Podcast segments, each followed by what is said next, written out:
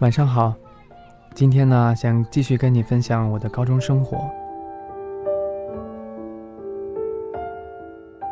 之前我们已经聊过了关于努力的话题，我相信其实你一定很想问我，很努力很努力之后还看不到结果，要怎么办呢？这个时候，其实我特别想跟你分享两个字，这两个字对于你而言非常非常的熟悉，那就是坚持。可能你会觉得我在跟你讲一些很空的话，但是今天的这个故事，我希望分享给你，让你明白什么是真正的坚持。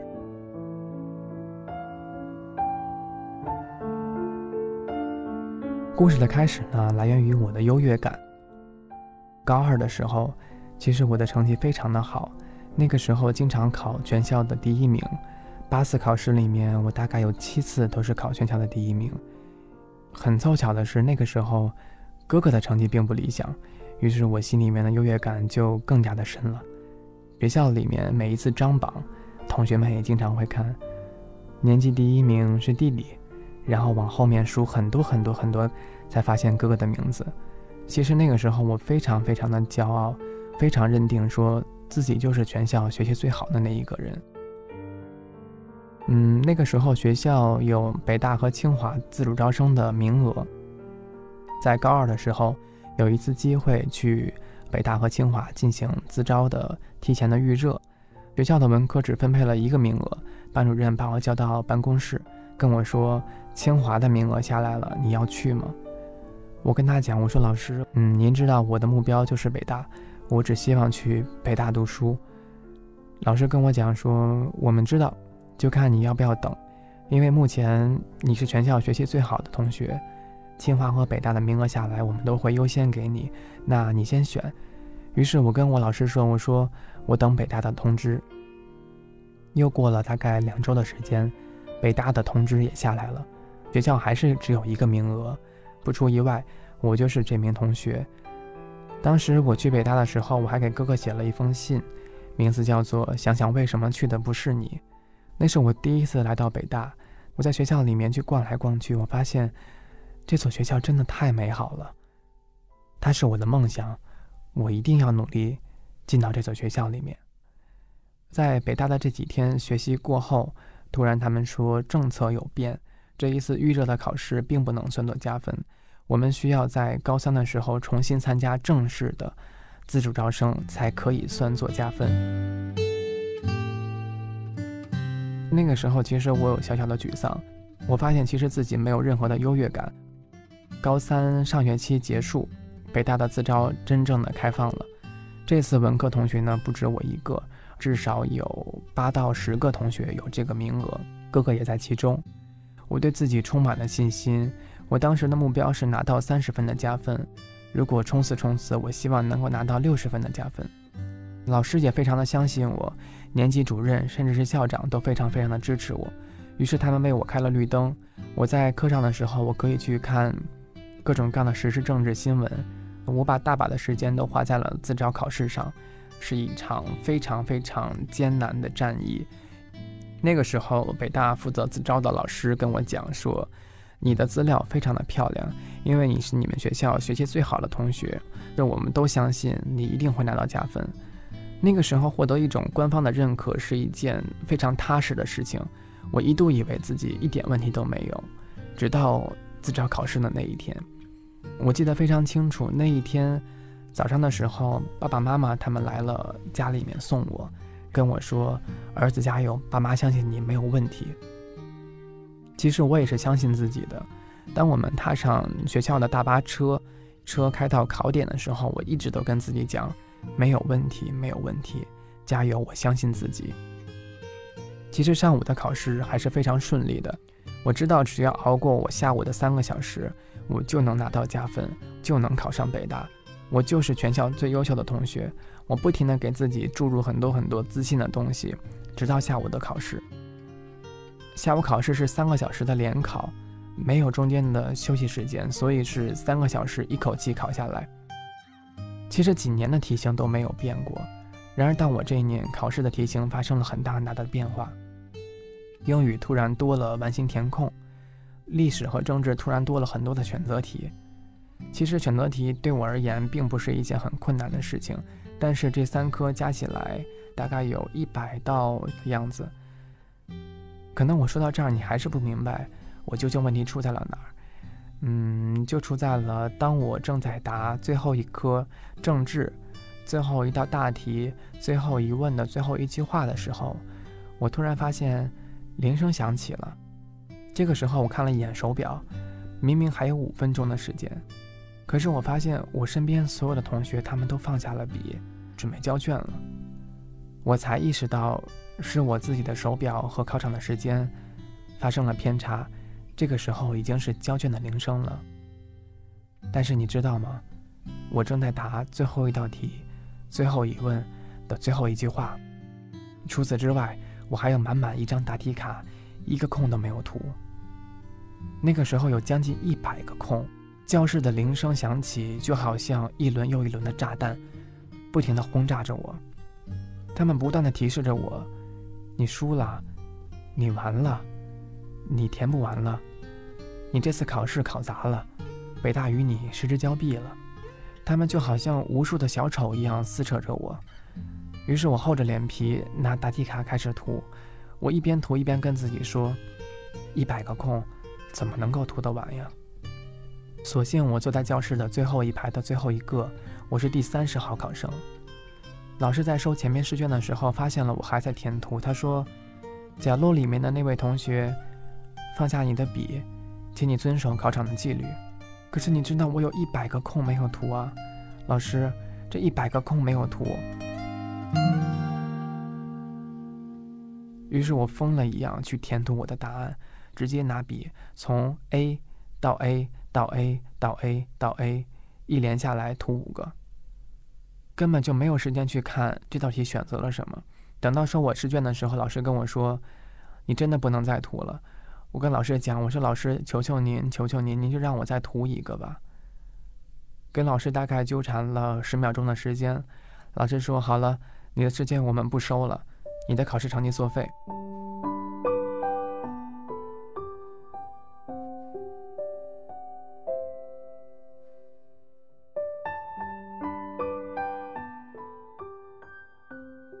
老师把所有的试卷收好之后，跟同学们讲。同学们可以离开考场了。你知道那一时间，同学们离开座位，凳子发出的撞击声，鞋子在地面上发出的摩擦声，收拾书包、收拾试卷的那些所有的声音，在我这儿看来无比嘈杂。我拿着试卷到前面跟老师讲：“我说老师，求求您，您一定帮帮我。我说我没有涂完。我说我知道我错了。”老师看了我一眼答题卡。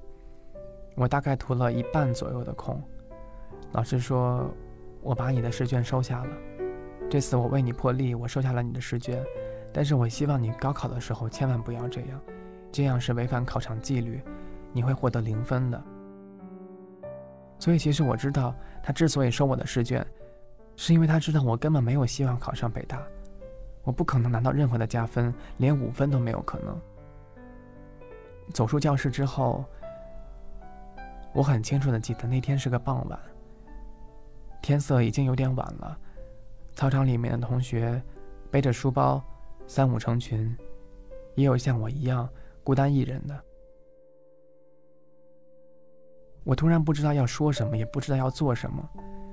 踏上大巴车的那一刻，年级主任抱了我一下，他说：“你的情况我知道了。”我来到大巴车上，我找了一个座位。哥哥拍了拍我，他跟我说：“我靠窗的座位换给你吧。”我坐到了哥哥靠窗的座位上，就把头抵在了玻璃窗上。整个大巴车上，文科和理科生的学霸们，他们试图探讨出来三四五六种解题的方法，不停的交流，不停的对着答案。只有我一个人知道，我完了。我就看着车窗外，居民楼的灯火。看着高楼大厦，看着天空，看着天上并没有的星星，有的时候真的是会觉得未来很迷茫，自己很渺小，世界很大，我很无助。回到学校的时候，班主任拍了拍我，显然他也已经知道了我的遭遇。他跟我说：“回家去调整调整心情吧。”我拿着假条就回了家。回到家的时候，我最不想看到的一幕发生了，我的爸爸妈妈就在单元门口等着我。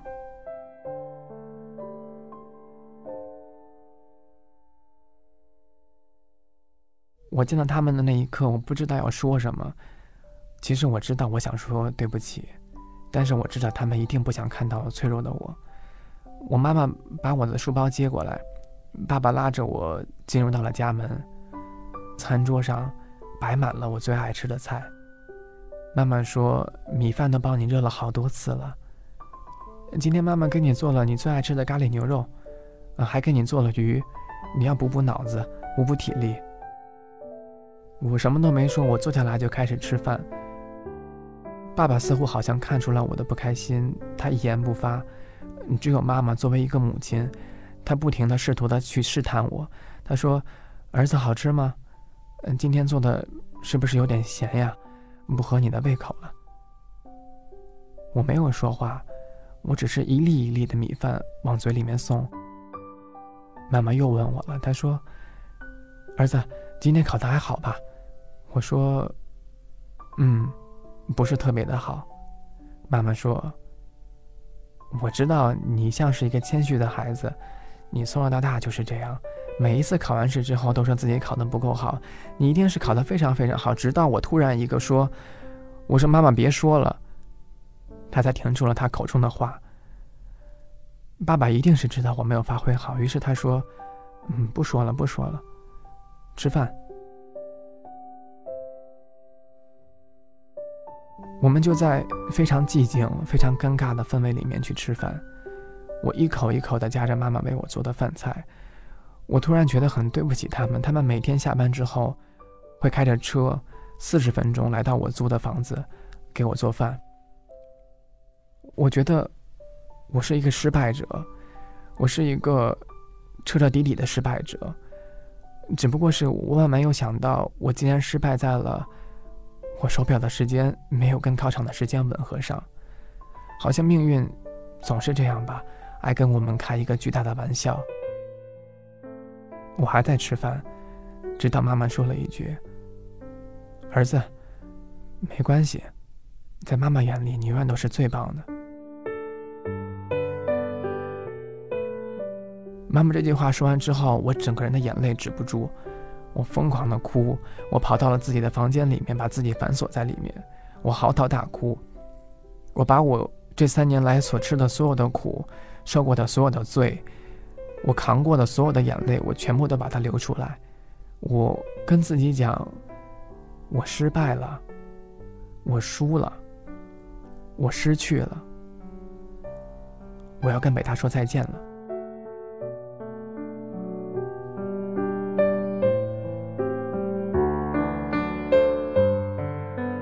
在房间里面哭了整整一晚上。晚上，妈妈又给我送来了一碗梨汤，跟我说趁热喝，温一温嗓子。一个晚上我没有跟爸妈说话，这个晚上我也不知道要怎么去睡去。我睡着了吗？我也不知道。第二天醒来，我发现生活好像还是一样的糟糕。我走到洗手间，对着镜子，刷牙。洗脸，墙上还贴满了各种各样的字条。他们好像在这一刻显得那么的滑稽，他们好像在赤裸裸的嘲笑我。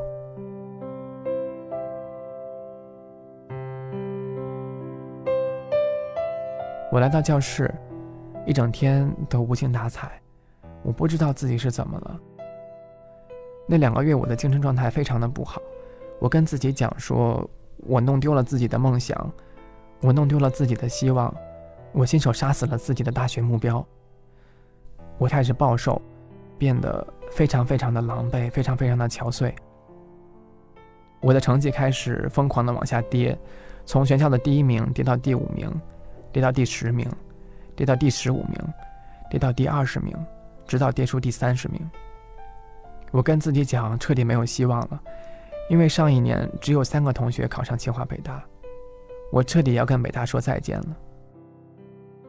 那个时候，哥哥拼命的想帮助我，他跟我去分析我目前的考试问题，我的状况，我的难处，我发疯了一样的去反驳他，我跟哥哥嘶吼，跟他大吵一架，甚至还动了手。我跟他讲，我说我不需要你的帮助，我不需要，我觉得我可以，我很好，我不需要别人任何的怜悯。于是，在这样两个月的生活之下。我跟自己讲，是不是是时候该放弃了？很坦白的跟你讲，我有，我想放弃。只不过是我跟自己讲，其实人生很长，前路漫漫，梦想可以放弃我们，生活也可以放弃我们，只有一个人，他不可以放弃，那就是我们自己。所以，不管你面临多大的困难，多大的打击，多大的嘲笑，你都要坚强。我那个时候跟自己说：“我说我咬着牙也一定要把这一关闯过去，我就是要没有一分的加分考上北大，我就是要让所有人都知道我行。”于是，我每天继续去做我的试卷，做大量的练习题，我继续去疯狂的问问老师问题，我继续去用一分钟跑到图书馆，八分钟去看书，再用一分钟跑回来，我几乎用我全部的时间去学习，因为我知道我不能放弃。我必须要坚持，只要坚持，就有希望。即便是这两个月我的成绩都没有见到起色，我也没有放弃。我一直跟自己讲说，我曾经考过第一名，我一定还可以再考回来。高考的那一天，我很迷信的穿了红色的短裤、红色的球鞋，还有一件白色和红色相间的 T 恤。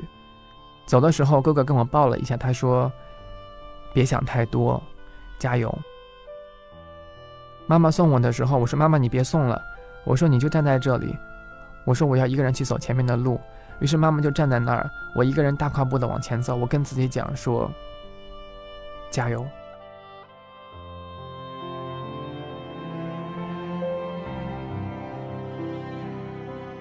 时至今日，高考当天的场景仍然历历在目。那天我坐在窗边的第二排，教室阴凉又安静。窗外有一棵并不高也并不茂盛的树，阳光打在很绿的叶子上，反射出黄色的光。这是我的记忆当中，高考当天唯一的风景。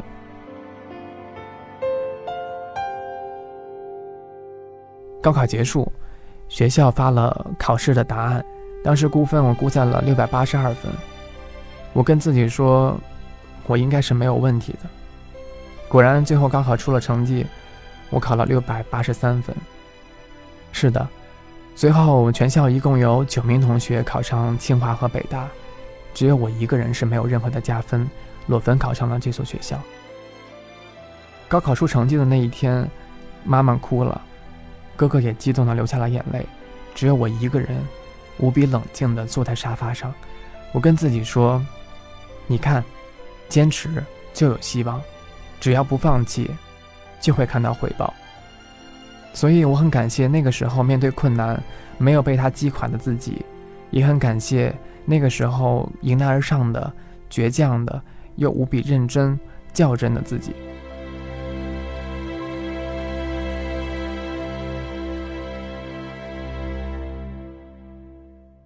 想分享给你我的这段经历，希望你能明白，我们的人生当中都会遇到很多很多的坎坷。甚至是很多很多的陷阱。如果不小心我们跌落了，我们到了陷阱底下，也别担心，别放弃。只要你有一颗向上爬的决心，你有这份勇气，你终究会看到未来的曙光。那今天晚上我的这段故事就跟你分享到这儿了。希望明天早上起来，你可以元气满满，带着所有的动力。勇气，还有希望，去面对未来每一天的生活。在说晚安之前，要对你说一声加油。那么，晚安啦，做个好梦。